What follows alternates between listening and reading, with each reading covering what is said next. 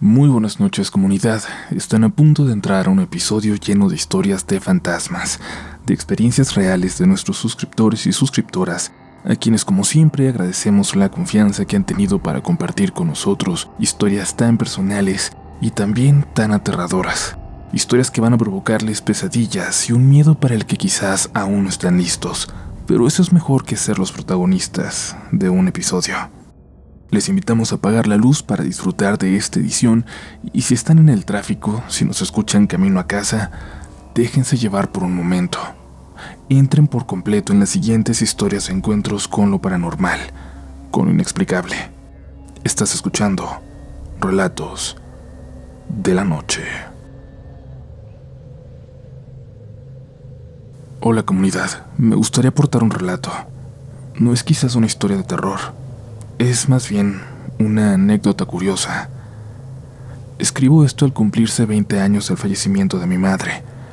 Ella se fue un primero de noviembre de 2002. En ese entonces yo tenía 5 años. Esa época fue muy dura para la familia ya que ocurrieron tres decesos.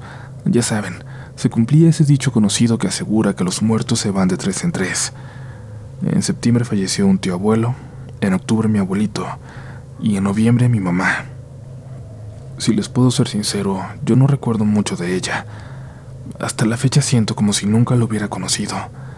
Solo recuerdo que me enseñó a colorear y que cocinaba muy rico, pero no recuerdo su carácter, sus gustos o tan siquiera su voz. Pero, bueno, esta historia me la han contado varias personas que estuvieron presentes ese día, cuando mi familia acudió al panteón a dejar flores para recordar a mi abuelo, que, como les dije, recién había fallecido, y a mi hermana que había muerto en 1999. Mi mamá se encargó de organizar todo junto a mis tías y hermanos mayores.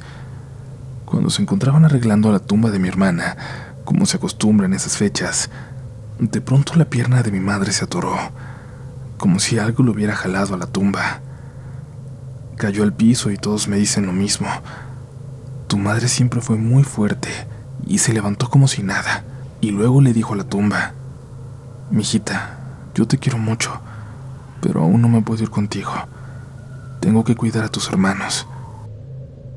Me cuentan también que fue un momento muy tierno, pero a su vez algo extraño.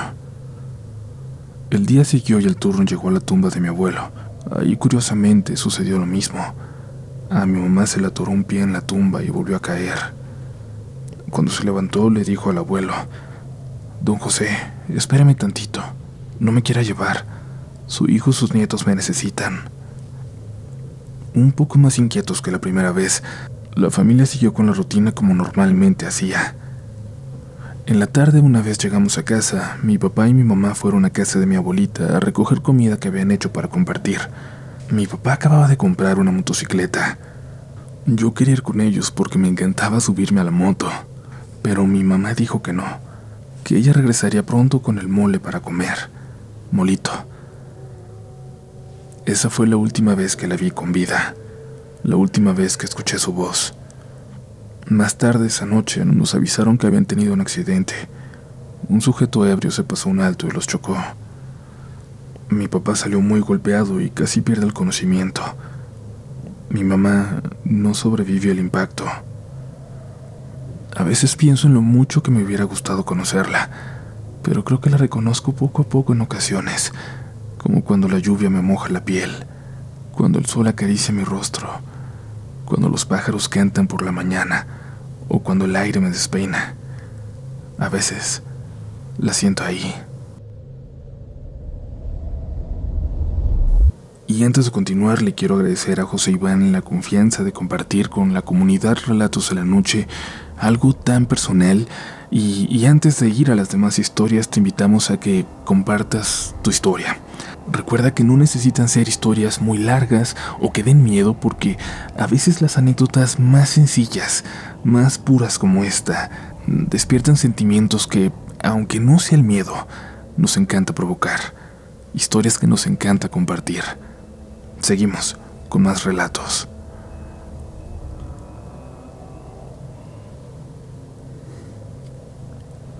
Cuando yo era pequeña por motivos de salud de mi hermana mayor, mi familia y yo tuvimos que mudarnos de la Ciudad de México a Tlaxcala. Poco tiempo después de llegar, comenzamos a rentar una casa, la cual encontraron a un precio muy, muy bajo. Nunca se imaginaron el por qué. La casa era grande y antigua. En la entrada había un portón enorme de madera y al abrirlo un pasillo largo con muchos cuartos alrededor. Parecía una vecindad, pero los cuartos estaban vacíos y al final de aquel pasillo estaba la casa que habitábamos. Esa maldita casa. El miedo que me causaba era terrible. Era muy pequeña y mis recuerdos son pocos. Lo único que puedo recordar con toda claridad es el miedo. Y es que no hubo nadie en mi familia que no viviera algo paranormal ahí.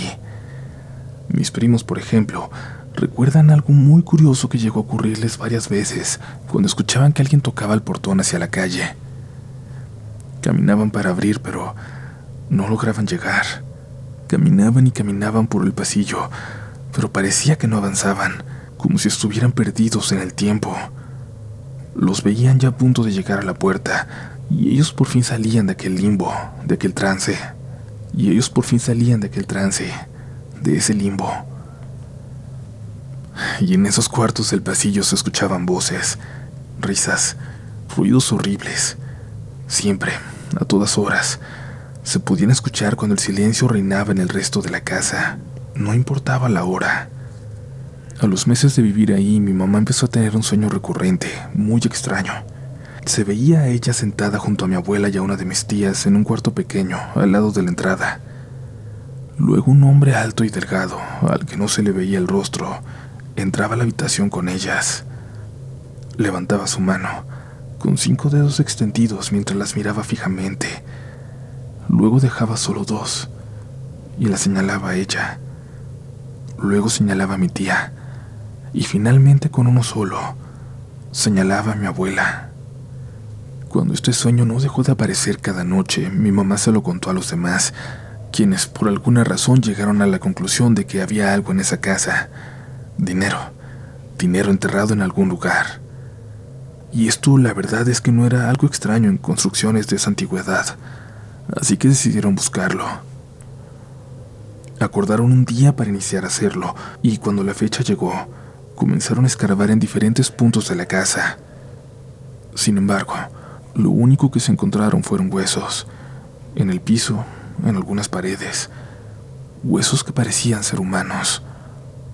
No sabemos si el descubrimiento o la simple búsqueda que hacían terminaron por despertar a lo que habitaba en aquella casa. Yo era tan pequeña que mis recuerdos son vagos, borrosos, pero es algo que nadie en la familia ha podido olvidar.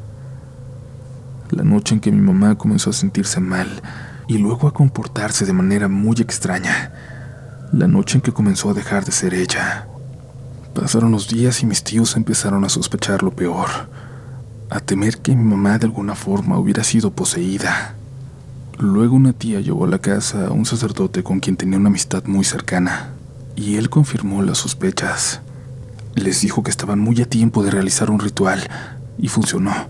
Lo que sea que estaba a punto de encarnarse en mi madre, pudo ser expulsado de su cuerpo. Lamentablemente para mí, ese no sería el final de la historia. Yo fui una de las personas que peores consecuencias tuvieron de ese tiempo. Pasados unos días del ritual, a la hora de dormir, subí a la habitación que compartía con mi madre. Ahí lo vi, mirándome a través de un ventanal que daba hacia el patio. Estaba un hombre, un ser extremadamente alto y delgado. Vestía una gabardina negra y un sombrero de copa del mismo color. Sí, sin lugar a dudas, el mismo ser con el que mi madre soñaba se me había presentado frente a frente, en persona. Salí corriendo a decirle a mi mamá, quien no me creyó o solo fingió que no lo hacía para no asustarme más. No lo sé. Ella murió jurando no recordar la mayoría de las cosas que había experimentado en ese lugar maldito no tardamos mucho en poder mudarnos de ese lugar, pero él, él nunca se fue. Esa cosa. Tengo 31 años y sigue pegado a mí. Hay personas que a lo largo de mi vida lo han visto, siempre de espaldas, siempre detrás de mí.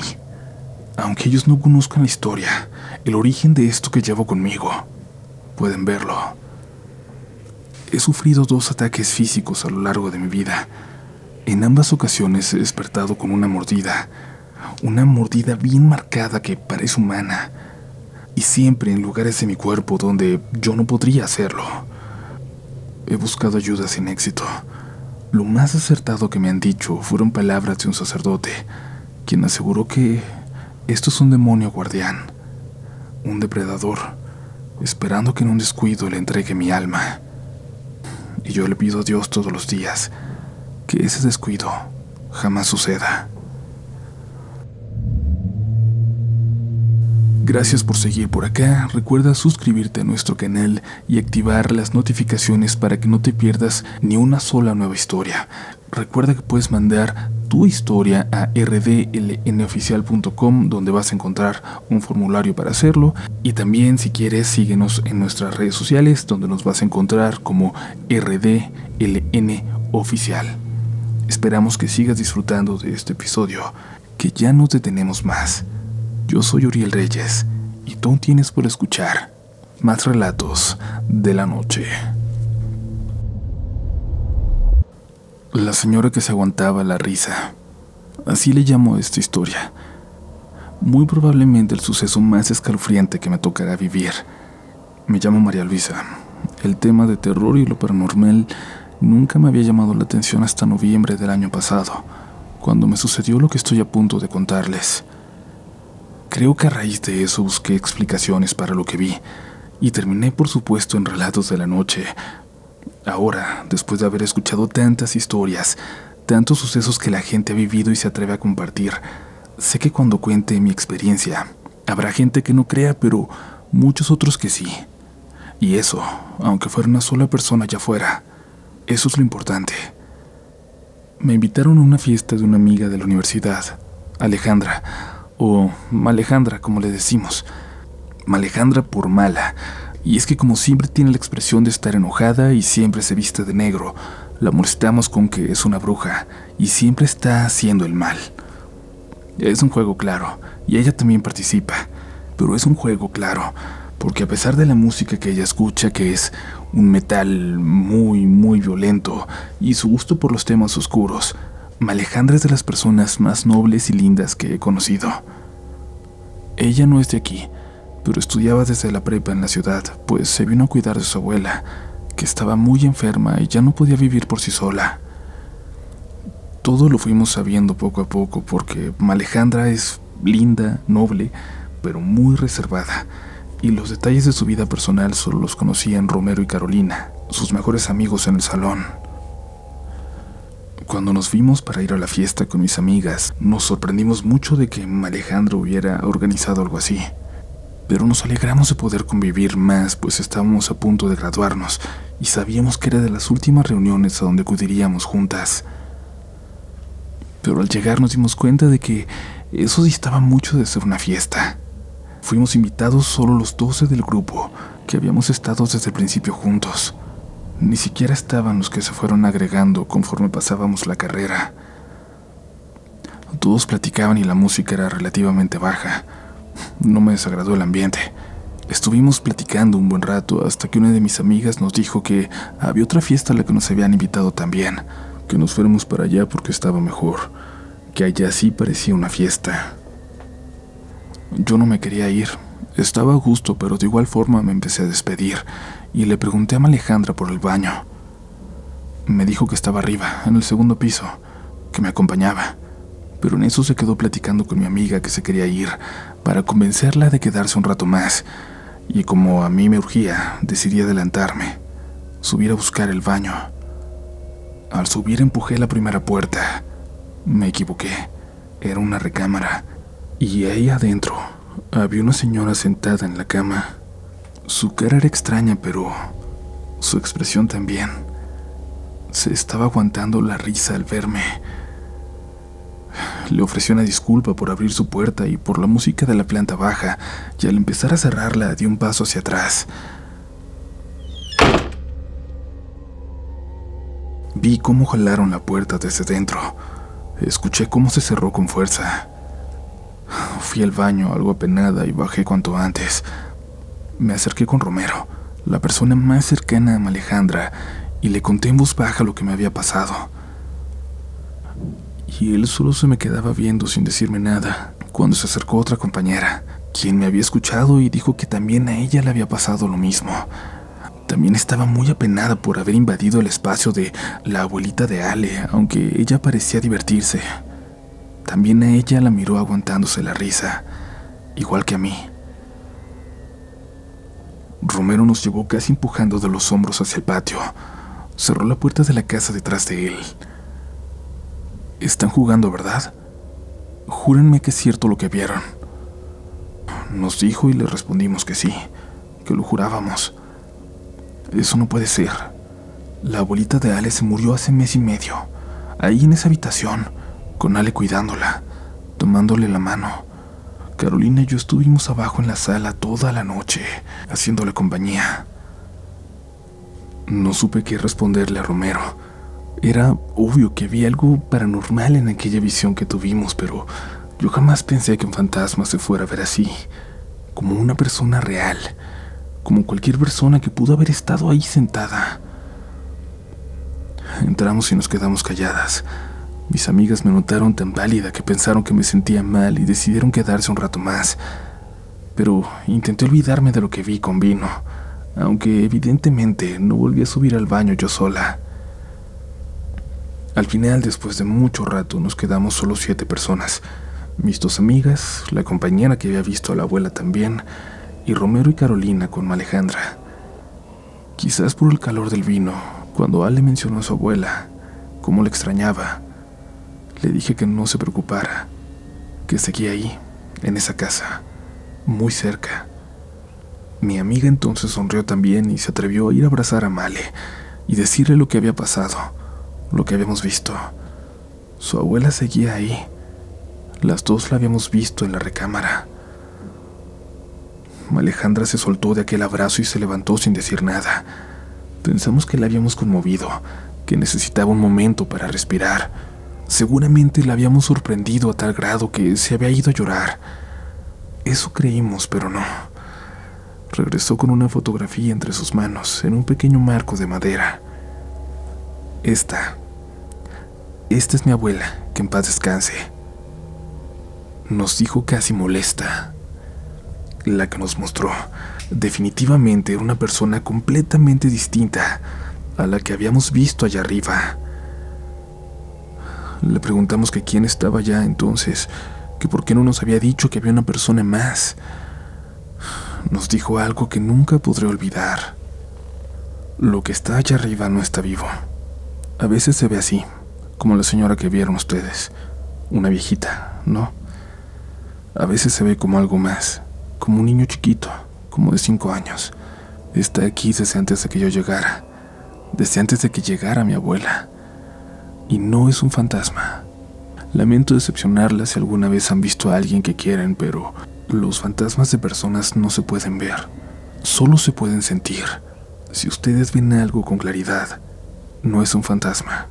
Están viendo algo que nunca fue humano, aunque tome la forma de alguien que quieran. Al contrario, nunca confíen si algo toma la forma de quien aman. Para mí no fue tan impactante en ese momento, pero realmente se notaba que Alejandra sabía lo que decía, que sabía de lo que estaba hablando. Pero para nuestra otra amiga, quien también había visto a la señora allá arriba, lo que nos dijo fue algo sumamente doloroso. Realmente la marcó. Nos empezó a platicar que en su casa todos ven al fantasma de su mamá, que no pueden sentirla, no pueden oler su perfume ni nada de eso que la gente cuenta, pero la ven siempre caminando de la cocina hacia la sala. Y al saber eso por primera vez, algo la hizo sentir que quizás, si Alejandra tenía razón, quizás no era su mamá quien veía, sino algo aprovechándose de ese amor, algo maligno aprovechándose de la energía que le daban, de su familia diciéndole a aquel fantasma buenas noches, cada noche antes de irse a dormir. Y aquí, Aquí lo más importante para mí sería preguntarles a ustedes su opinión, si alguna vez habían escuchado algo así, y sobre todo decirles que por si las dudas, nunca confíen si ven el fantasma de alguien que quieren. Muy buenas noches.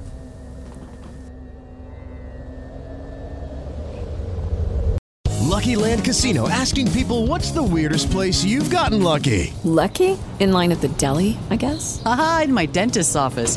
More than once, actually. Do I have to say? Yes, you do. In the car before my kids' PTA meeting. Really? Yes. Excuse me, what's the weirdest place you've gotten lucky? I never win and tell. Well, there you have it. You can get lucky anywhere playing at LuckyLandSlots.com. Play for free right now. Are you feeling lucky? No purchase necessary. Void where prohibited by law. 18 plus. Terms and conditions apply. See website for details. ¿Quieres regalar más que flores este Día de las Madres? The Home Depot te da una idea. Pasa más tiempo con mamá plantando flores coloridas, con macetas y tierra de primera calidad para realzar su jardín. Así sentirá que es su día todos los días.